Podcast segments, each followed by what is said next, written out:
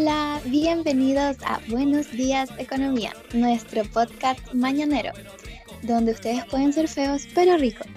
Espero que se encuentren muy bien empezando este nuevo día porque ya son las 8 y media de la mañana. Recuerden que su tiempo es un recurso escaso, por lo que deben aprovecharlo al máximo de una manera eficiente. ¿Y cómo estás, Constanza? Emocionada. Hoy hablaremos de un tema muy pero muy interesante pero que puede sonar un poquito extraño.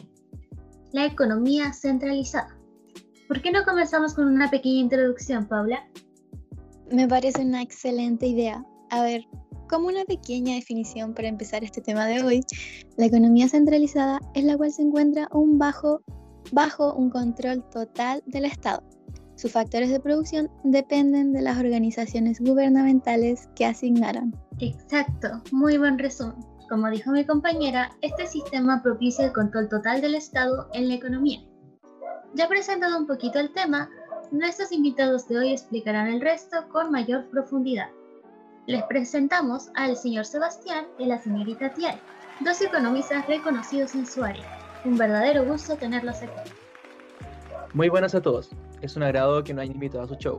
Por favor, no duden en hacer preguntas. Haremos lo posible para responderlas de manera sencilla y para que todos entiendan. Saludos a todos. Es un honor estar aquí y con un tema que parece que está volviendo a tomar fuerza entre los jóvenes. Consideramos que esta es una buena forma para comenzar la mañana, pero primero debemos conocer cómo surgió el sistema de economía centralizada. Sí, obvio y muy cierto, ya que este sistema nació en la Unión Soviética y estaba llenísimo de ideología. Además, fue muy apoyado desde un principio y creo que principalmente por los trabajadores. ¿No es así, Sebastián? Así es, Paula fue todo un tema. Durante la Revolución Industrial se utilizaron como cimientos para este movimiento los pensamientos de Karl Marx.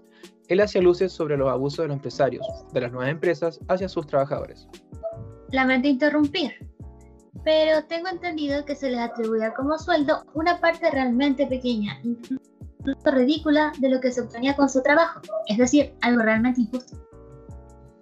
Todo llegó a su punto de quiebre con la Revolución Rusa de 1917, pues el pueblo se levantó y se comenzaron a poner en práctica las ideas de Karl Marx.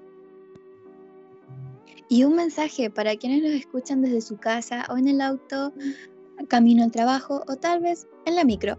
Nos pueden hacer preguntas mediante nuestro Twitter, el cual es arroba o con el hashtag buen. Y tenemos a un usuario en línea, Joselito24 ¿Quién nos dice? Ya, ¿qué onda los comunistas? Eso de igualdad es pura mentira. Al final siempre habrá alguien con más dinero y se aprovechará. Eso lo veremos ahora, Joselito. Hay que saber que el comunismo no es lo mismo que el socialismo. Tiari, imagino que ahí fue donde se implementaron las ideologías de Marx, ¿no? Todo para evitar el enriquecimiento de unos pocos, eliminar la ideología de lucha de clases, perdón, y lograr el uso de todos los recursos posibles. Pero has tenido un sistema como este? Bueno, este modelo tiene muchas ventajas, como el uso racional y completo de todos los recursos del país, altos niveles de empleo, y el Estado cubre las necesidades básicas de la población, como la vivienda, seguridad y educación. Esperen un segundo, acaba de llegar nuestra tercera invitada de hoy. Ella llegó recientemente a Chile e insistió demasiado y conversar con nosotros. Y ahora está al teléfono. Buenos días, no duden en preguntar, señorita Leslie. Hello, hola, buenos días, ¿se me escucha? Mi nombre es Leslie, tengo una duda. Mira, porque si este modelo tiene tantas ventajas y es tan bueno, ¿por qué no se utiliza en otros países?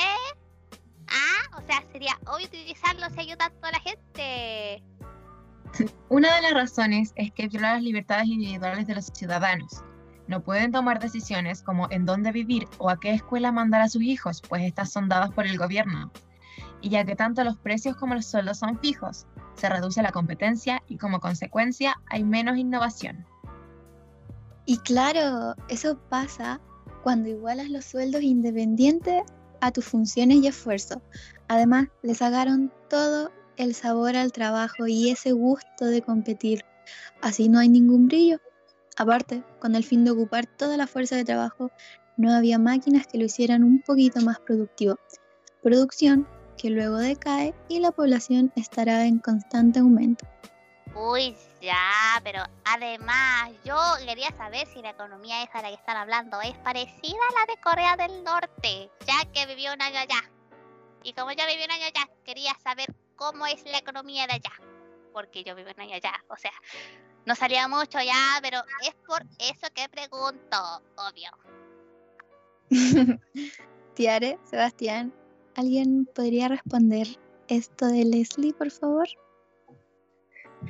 Es prácticamente el mismo sistema, Leslie, solo que Corea del Norte es mucho más estricto. Ay, ya, pero entonces, a ver, a ver, a ver. Igual es súper bueno, no tiene tantos problemas. O sea, si arreglamos eso, sería perfecto. No realmente, señorita. El problema está en que su economía es utópica. En la práctica no es muy productiva. La administración es súper lenta debido al exceso de burocracia. En un país que no interactúa con los demás países, el comercio no tiene competencia. Y te pregunto, ¿qué pasa si no hay competencia? Bueno, no hay ánimo de mejorar. Además, no se conocen las preferencias de las personas, como se logra con la economía de mercado, resultando en que pueden haber cientos de productos de sobras porque nadie los quiere y escasez de los necesarios. Pucha, sí, nadie los quiere, los vota. Ay, ay, perdón, es que me da mucha pena que los vote porque la comida es súper importante. Es muy malo que no lo quieren así. ¿Para qué lo hacen si no lo quieren? Ay, disculpe, me emocioné. Eh, dejando de, par de lado eh, la tristeza de la señorita Leslie, es en realidad un tema demasiado interesante. Bueno, nuestros oyentes quieren saber algunas cosas. En Twitter, Rosa del Campo pregunta si es verdad que en los países de economía centralizada no existe la propiedad privada. ¡Ah! Ay, espera, ya me recuperé. Uy, uy, mira, yo sé de toda la vida. Yo respondo, señores. Es obvio que la propiedad puede ser solo privada. Muy obvio, obvio, obvio, obvio, súper obvio. ¿O no? Edúcate, edúcate, querida. No, no, eso es incorrecto. La propiedad privada no existe como tal. Mientras las personas pueden tener propiedad en su poder, no es realmente suya. Toda la propiedad en un sistema de economía planificada es denominada propiedad colectiva y les pertenece a todos. ¿Me vas a decir que como no hay empresas privadas ni nada así 100% libre, bueno, entonces tampoco debe existir algún país así ahora, ¿no? Porque no existe algo que no puede tener cosas. Así nadie tiene nada, nadie es nada y así no se puede, no se puede, no se puede. Bueno, para los oyentes, los países que lo implementaron fueron varios. Ha sido implementado en 11 países, incluyendo Rusia, Alemania y Lituania. Oh, o sea, fueron varios los países que tuvieron este modelo. Pero actualmente, ¿qué país lo sigue manteniendo? Porque me imagino que deben ser los pocos. Eh, aunque a fines del siglo XX fue reemplazado en prácticamente todos los países que lo aplicaban, hoy se mantiene en Cuba y Corea del Norte. Esta última con el líder supremo Kim Jong-un. Viendo ahora los mensajes de Twitter, Juan nos dice que ama nuestros podcasts. Oh, gracias Juan. Pero como llegó tarde, le gustaría un resumen de todo lo que hemos hablado hasta el momento. Pues claro, Juan, hoy tuvimos a dos invitados importantes que nos hablaron de la economía centralizada o planificada. Este modelo surgió a principios del siglo pasado y consiste en que la economía está prevista por la autoridad del país y que solo él es quien la maneja. Ah, y por supuesto, no se adhiere a los principios del mercado. Exactamente, Paula. Muy bien, queremos agradecerles a nuestros invitados porque se nos acaba el tiempo. A Sebastián Soto y Tiare Vázquez por haber venido y ser partícipes de esta importante jornada. Sin duda, su presencia aquí sirvió de mucho. Ahora que me doy cuenta, aún sigue conectada Leslie y queríamos hacerle ahora una pregunta nosotros a usted. ¿Está segura que vivió en Corea del Norte? Ay, obviously que sí. O sea, Corea del Norte es solamente otro nombre para Estados Unidos. Ah.